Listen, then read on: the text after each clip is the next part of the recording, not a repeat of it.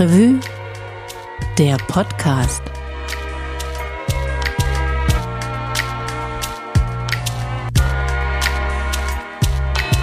Ja, hi und herzlich willkommen zum Stadtrevue Podcast, dem Podcast des unabhängigen Monatsmagazins aus Köln. Mein Name ist Christian Bertschulte. In diesem Monat schauen wir besonders auf die Kölner Kulturszene und als erstes schauen wir mal aufs Theater. Es geht um das Theater der Keller. Das ist ja eins der bekanntesten und manche sagen auch eins der besten Theater der freien Szene hier in Köln. Das war lange in der Südstadt zu Hause. Mittlerweile hat es ein Interimsquartier gefunden und zwar in Deutz. Und eigentlich, eigentlich sollte das Theater der Keller auch bald in die Südstadt zurückziehen, aber dann kam ein Skandal und dieser Skandal ist immer noch nicht ausgestanden. Anne Meyer und Bernd Wilberg, die haben darüber in der aktuellen Stadtrevue berichtet und mit Bernd habe ich mich auch über den Fall unterhalten. Hallo Bernd. Hallo Christian, grüß dich. Bernd, ähm, ich habe das nicht so super mitgekriegt. Vielleicht magst du mich mal kurz aufklären, was genau ist denn das für ein Skandal gewesen beim Theater der Keller? Ja, da geht's um Untreue und der damalige Vorsitzende Ulrich Wackerhagen, FDP-Kulturpolitiker, kulturpolitischer Sprecher über viele Jahre und sehr engagiert für das Theater, der hat sich an einem Konto bedient. Und ähm, das Konto, da war eine Spende drauf von 200.000 Euro. Und ähm, er hat sich das so peu à peu für eigene, zumindest so muss man es, glaube ich, formulieren, für vereinsfremde Zwecke äh, da was abgebogen. Und das ist dann rausgekommen und dafür ist er dann auch auf Bewährung verurteilt worden. Untreu, ich glaube, in 122 Fällen. Das äh, ist eigentlich längst geschehen und äh, wiegt natürlich schwer auch auf dem Image des Theaters der Keller, denn das Kellertheater ist eines der renommiertesten und äh, ich glaube das älteste Kölner Privattheater und da sind so Leute daraus hervorgegangen wie Gudrun Landgräbe oder auch Till Schweiger und äh, da ist noch eine Theaterschule nämlich dabei und äh, das hat schon ein großes Renommee und natürlich ist das ein richtiger Knaller, wenn dann der langjährige Vorsitzende dann sowas tut. Verurteilt worden ist er im Herbst äh, 2022, also letzten Jahres, aber öffentlich wurde das schon ja so im Herbst, im November 2021. Da wurde Anzeige erstattet. Ist also schon ein bisschen was her und du hast ja auch gesagt, der Herr Wackerhagen ist dafür verurteilt worden. Trotzdem ist der Skandal ja nicht so richtig vorbei. Er geht weiter. Ihr habt ja auch in der aktuellen Stadtrevue darüber geschrieben. Warum ist er denn nicht vorbei? Naja, eigentlich ist der Skandal vorbei. Herr Wackerhagen ist verurteilt worden und äh, jetzt will man das Theater wieder in ruhigere Fahrwasser bekommen. Und das macht äh, der CDU-Politiker Ralf Elster. Der ist auch Bürgermeister der Stadt, also Vertreter von Frau ähm, Oberbürgermeisterin Reker. Aber der war zum damaligen Zeitpunkt, als es geschehen ist, Schatzmeister des Trägervereins. Und da sagen einige, naja, wenn er Schatzmeister ist, dann muss er das doch gesehen und gewusst haben. Und er wusste auch von dem Konto natürlich, aber er sagt, ähm, als Schatzmeister kann ich nicht jede Kontobewegung überprüfen. Das ist überhaupt nicht möglich. Wir sind ein hochprofessioneller Betrieb. Und äh, ich gucke jetzt nicht auf, auf jede Kontobewegung, das geht auch gar nicht. Und ähm, naja, viele sagen, das hätte er doch tun müssen, aber ähm, es sind dann noch Anzeigen erstattet worden, aber die sind alle hinfällig. Staatsanwaltschaft hat das alles abgelehnt. Und ähm, jetzt ist die Frage, ja, trifft ihn da, wenn nicht juristisch, aber in einem anderen Sinne vielleicht, eine Verantwortung. Mhm. Genau, das ist alles relativ komplex. Auch die Art, wie Wackerhagen das Theater gemanagt hat und so weiter. Das kann man alles nachlesen in der aktuellen Stadtrevue und das kann ich auch allen nur empfehlen. Aber lass uns doch mal kurz bei dieser Person Ralf Elster bleiben. Das ist ja wirklich eine wichtige Figur in der Kölner Kulturszene. Du hast schon gesagt, ist einer der Bürgermeister der Stadt Köln. Er ist ein Kulturpolitiker. Er sitzt im Kulturausschuss für die CDU. Und er sagt ja, dass es jetzt Vorwürfe gegen ihn gibt, dass naja, das sei so persönlicher Natur. Es würde also gegen ihn persönlich gehen. Gibt es denn überhaupt was, was das rechtfertigen würde? Ist er eine umstrittene Figur? Ja, es ist eine schillernde Figur, kann man glaube ich sagen. Also politische Freunde wie Feinde ähm, haben durchaus ein ambivalentes Verhältnis zu ihm. Auf der Habenseite ist äh, zu verbuchen, dass er sich für Kulturprojekte ähm, sehr stark einsetzt, mit großem Engagement, dass er jemand ist, der ein großes Netzwerk hat, Kontakte auch zu Geldgeberinnen und Geldgebern. Ähm, das Theater war über viele Jahre oder ist es noch in einer finanziellen Schieflage, kann man sagen. Und er war immer derjenige, der dann dafür gesorgt hat, dass es auch Spenden gab. Unter anderem dann auch diese Spende damals, was ja auch überhaupt nicht anrüchig ist, sondern ein Erfolg für ihn. Und äh, andere sagen aber, ja, der ist überall zugegen und tut viel, aber es ist auch manchmal eine schwierige Person. Und man erlebt das zum Beispiel im Kulturausschuss dann kommt er zu spät und ähm, blufft manchmal auch die Leute an. Das tun andere Politikerinnen und Politiker auch, aber alle, mit denen wir gesprochen haben, haben das nochmal bestätigt. Und äh, so ergibt sich ein Bild von jemandem, der sich sehr stark engagiert, aber der vielleicht auch manchen Leuten auf die Füße tritt oder sich vielleicht auch so verhält, dass man das nicht immer kollegial findet. Das sind so die Meinungen. Interessant dabei ist, dass äh, kaum jemand das öffentlich sagen will. Und äh, wir haben mit vielen Leuten gesprochen und äh, dieses Bild hat sich wirklich stark verfestigt, was ich eben versucht habe zu schildern. Und sagen auch alle, nee, ich möchte nicht mit dem Namen in der Zeitung stehen. So. Das heißt auch, es gibt möglicherweise Abhängigkeiten oder man, man will sich nicht verscherzen. Das ist so ein bisschen die Frage. Es gibt noch einen anderen Punkt, den ich an der Geschichte interessant finde. Und zwar ist das, dass ich es faszinierend finde, dass da zwei Politiker bei einer Institution der freien Szene, also es ist ja nicht ein städtisches Theater, das Theater der Keller, so einen großen Einfluss haben. Ähm, was ist das eine Konstellation, die typisch ist? Ist das eine normale Konstellation oder ist das was, was jetzt speziell dieses Theater der Keller auszeichnet? Nein, überhaupt nicht. Das ist eine ganz normale Konstruktion äh, bei, bei vielen ähm, freien Theatern, Institutionen überhaupt. Also es ist auch ausgemacht, dass bestimmte Institutionen parteipolitisch zugeordnet sind, weil sich dort Kulturpolitikerinnen, Kulturpolitiker über die Jahre sehr für engagieren und es gibt so ein Schema, ähm, das wirkt etwas klischeehaft, aber es ist eine Art Faustregel, die, die schon zutrifft. Also die Grünen sind immer sehr verbandelt mit der freien Szene, CDU eher so Prestigeprojekte, Hochkultur, SPD Linke dann vielleicht eher Projekte, die so im soziokulturellen Bereich ähm, stattfinden. Aber das ist nicht immer so. Das Theater der Keller also lange Jahre ja geführt von dem FDP-Politiker Ulrich Wackerhagen und dem Staatsmeister ähm, Ralf Elster, CDU. Das ist bekannt dafür, recht äh, progressives ähm, Theater zu machen, also auch gesellschaftskritisch. Und ähm, ja, das ist eigentlich nichts, was man jetzt mit CDU äh, oder FDP in Verbindung bringen würde. Also das muss nicht unbedingt so sein. Aber was wir auch gehört haben bei den Haushaltsplanberatungen, also wo dann die Ratsmehrheit zusammenhockt und sagt, wie verteilen wir jetzt das Geld, was wir noch haben, da wird immer ganz klar, wer aus welcher Ecke kommt. Und dann gibt es Politikerinnen und Politiker, die sagen, yeah, die müssen aber auch noch was bekommen. Die sagen ja, okay, dann kriegen die was, aber dann hier, der Laden muss auch noch was bekommen. Und das sind natürlich die freien Theater, für die sie irgendwie brennen und wo sie sich engagieren und die sie auch ganz wichtig finden. Und nochmal zur Person Ralf Elster. Viele sagen auch, er engagiert sich ganz stark äh, für die Kultur. Also er hat auch dafür gesorgt, dass nach Corona ähm, es wieder einen Etat gibt, der, der besser dasteht. Also es ist, es ist wirklich ambivalent. Ne? Aber um auf deine Frage zurückzukommen, ja, ähm, diese Kulturpolitikerinnen und Kulturpolitiker, die sind wichtig und die werden häufig mit bestimmten Institutionen, in diesem Fall mit dem Theater der Keller, dann auch in Verbindung gebracht, ja.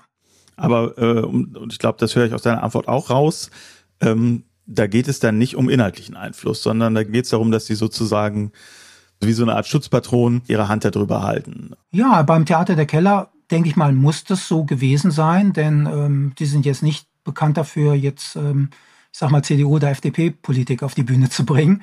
Und äh, das zeigt ja auch wieder, dass da vielleicht der, bei den Kulturpolitikerinnen und Kulturpolitikern so eine gewisse ja, Toleranz oder Lässigkeit auch da ist, dass man das dann noch aushält. Und auch über Ralf Elster hat man auch gesagt, ja, der hat jetzt auch nichts dagegen, wenn irgendwie nochmal ein Punkrockladen irgendwie Geld bekommt, ja. Also solange die anderen dann auch Geld bekommen. Also da ist dann auch so eine gewisse, ähm, ja, vielleicht so eine Liberalität dann auch da. Ne? Das ist dann nicht ganz streng. Aber manche sagen auch, das geht eigentlich nicht, dass wir so äh, das Geld verteilen und dass man dann guckt, wer setzt sich dann für seinen Verein, sage ich mal, da durch, sondern dass man das äh, ein bisschen struktureller angeht. Aber das äh, wird derzeit, glaube ich, noch so gehandhabt. Gut, würde ich jetzt als Journalist natürlich sagen, dass äh, Politiker und Politikerinnen ja vielleicht auch nicht immer die inhaltliche Kompetenz haben, sich da einzumischen. Ähm, vielleicht müssten die Theaterkritikerinnen der Stadt da ein wichtigeres Wort mitzuhaben. Aber das ist natürlich eine spannende Frage. Ne? Nach welchen Kriterien vergibt man quasi so Sachen? Und äh, das ist dann ja schon interessant, wenn eigentlich Leute Geld vergeben, die jetzt nicht unbedingt vom Fach kommen, die aber vielleicht für das Theater als Medium brennen, die dann eine Leidenschaft haben, aber jetzt nicht unbedingt, weiß ich nicht, Dramaturgie oder Theaterwissenschaften oder Literatur oder sowas studiert haben und sozusagen dann auch inhaltlich da drin sind. Das ist vielleicht dann die Ambivalenz, ähm, die es da einfach gibt. Und dann einigt man sich im Modus operandi der Politik quasi auf solche Proports. Äh, Sachen auch, weil man dann doch irgendwie nicht an dem großen Konflikt interessiert ist, sondern, und das stimmt ja auch, eigentlich ähm, versuchen ja wirklich alle in der Politik auch immer die freiwilligen Leistungen in der Kultur äh, zu schützen und äh, wissen auch, dass das was ist, was Köln ja durchaus auch ausmacht. Ja, auf jeden Fall. Prima. Das waren auf jeden Fall interessante Einblicke in die freie Szene, die äh, du und Anne uns da gegeben haben in dem Artikel. Und jetzt auch nochmal hier. Vielen lieben Dank dafür, Bernd. Danke auch, Christian.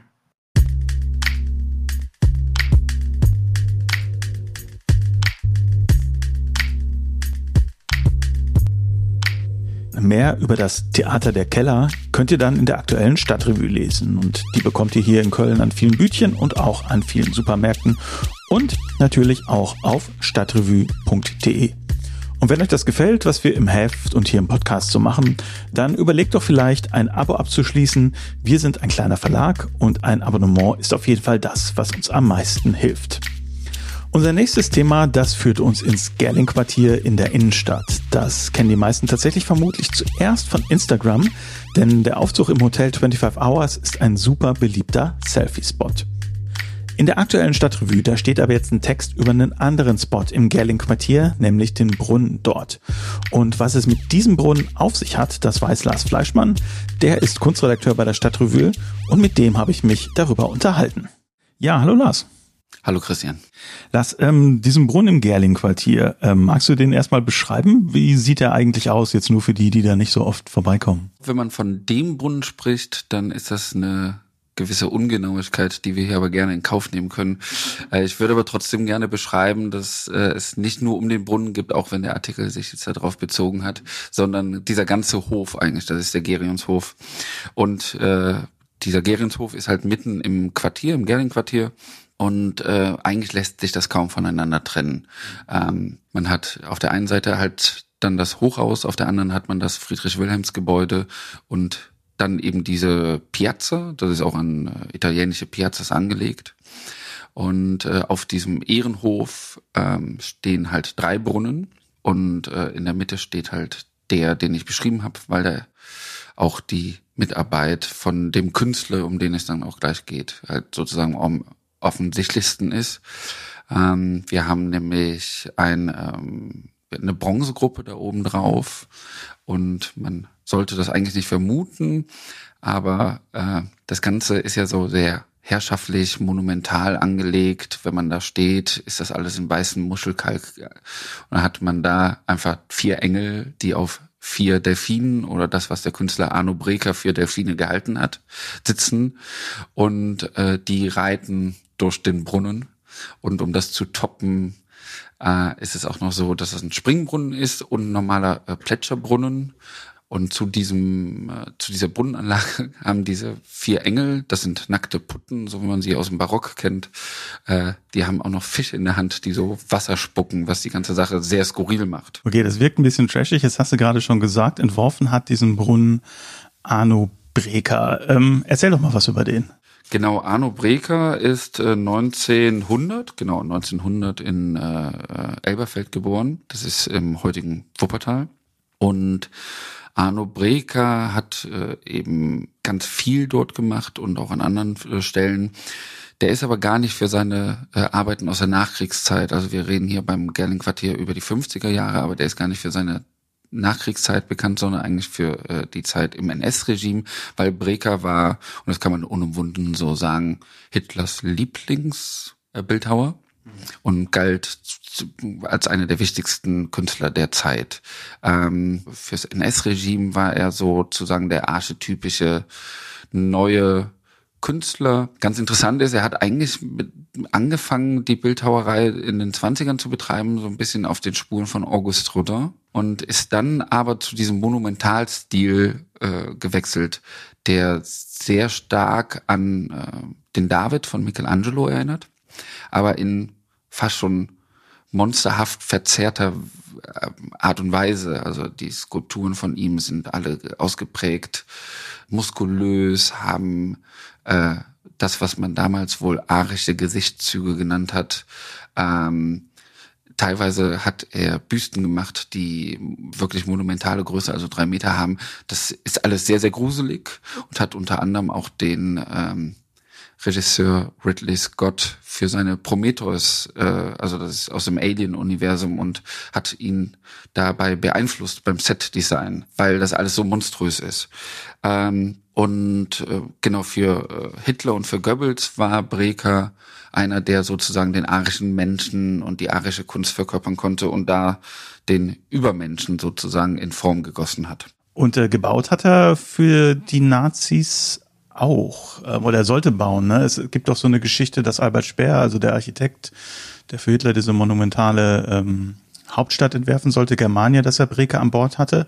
Aber ich meine doch, er hätte auch vorher schon für einen relativ prominenten Ort ähm, was entworfen, nämlich ähm, am Olympiastadion in Berlin, wo Skulpturen von ihm stehen. Oder habe ich das falsch im Kopf? Ah, das müsste ich nochmal nachschauen tatsächlich. Äh, äh, es passt aber sehr, sehr gut ins Bild. Er hat, ähm, ich weiß nicht, ob es das Olympiastadion ist. Äh, es ist das äh, Reichssportfeld. Ich hatte eher gedacht, dass es in Nürnberg ist. Das kann auch sein, ja. Ähm, auf jeden Fall hat er äh, von den Nazis sehr früh einfach Aufträge bekommen.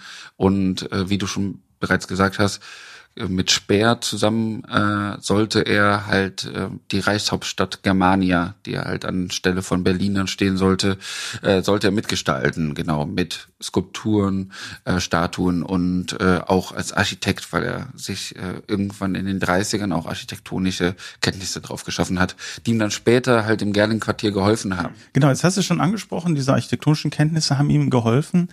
Ähm, sagen wir mal ehrlich, der war schon ganz schön dick drin äh, im Nazi-Regime. Ja, also war wirklich im Zentrum eigentlich dieser Kulturpolitik.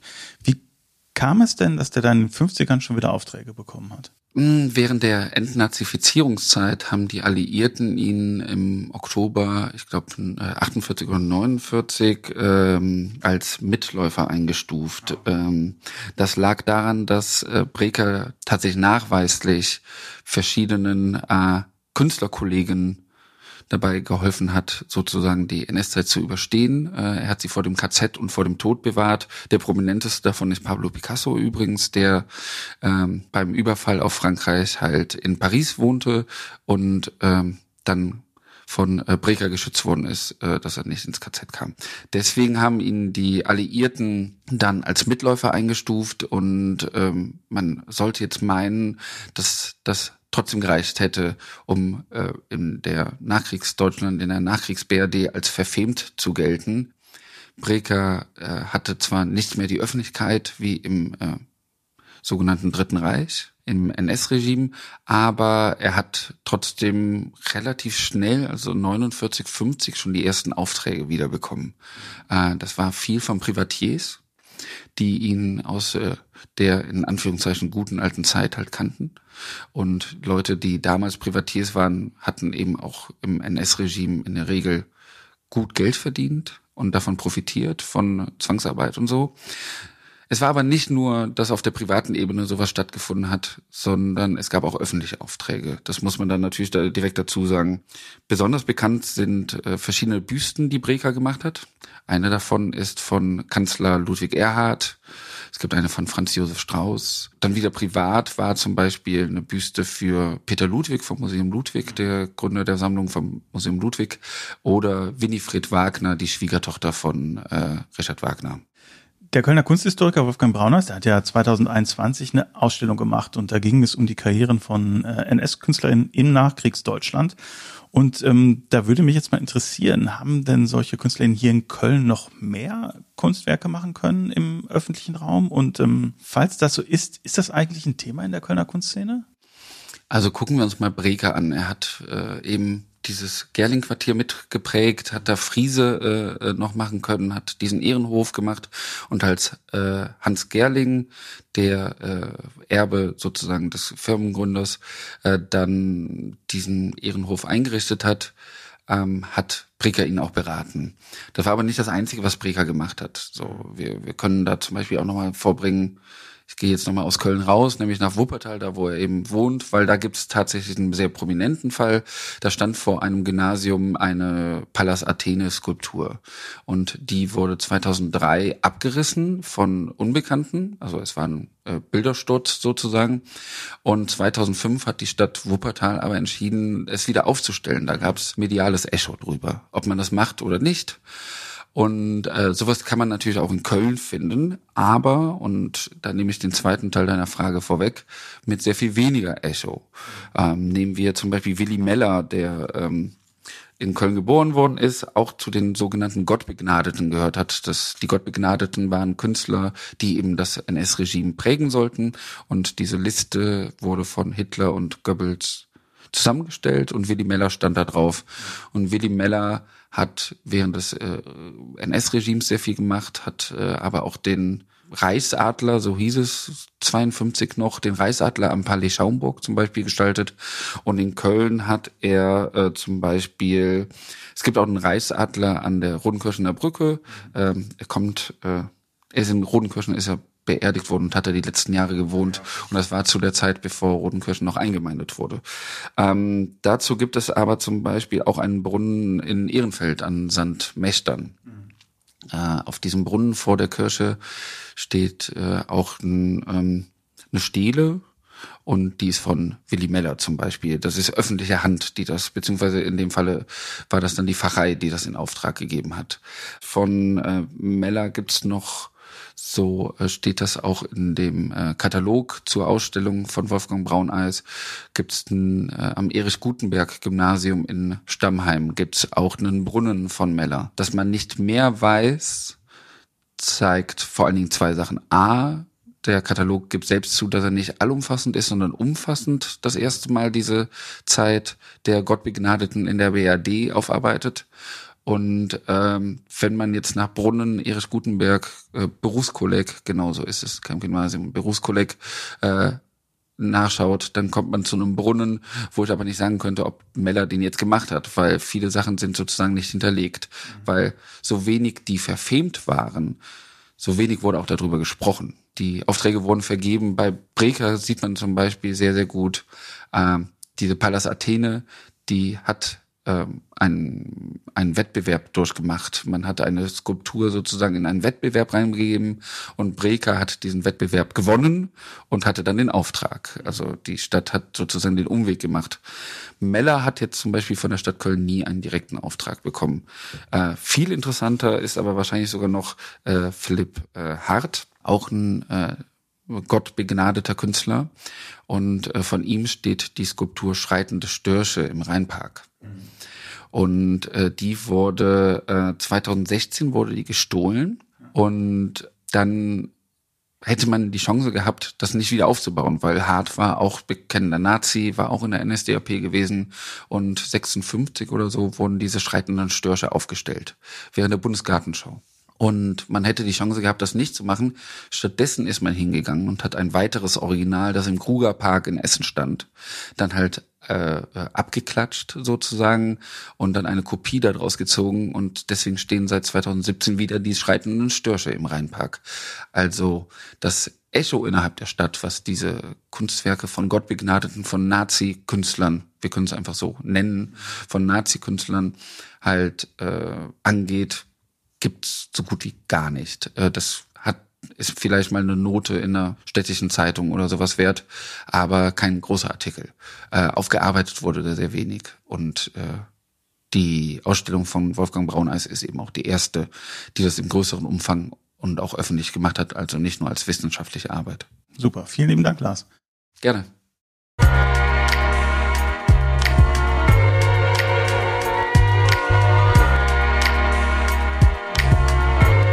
Ja, und damit würde ich mich gerne verabschieden. Wir hören uns dann im April wieder. Bis dahin und bleibt bitte gesund.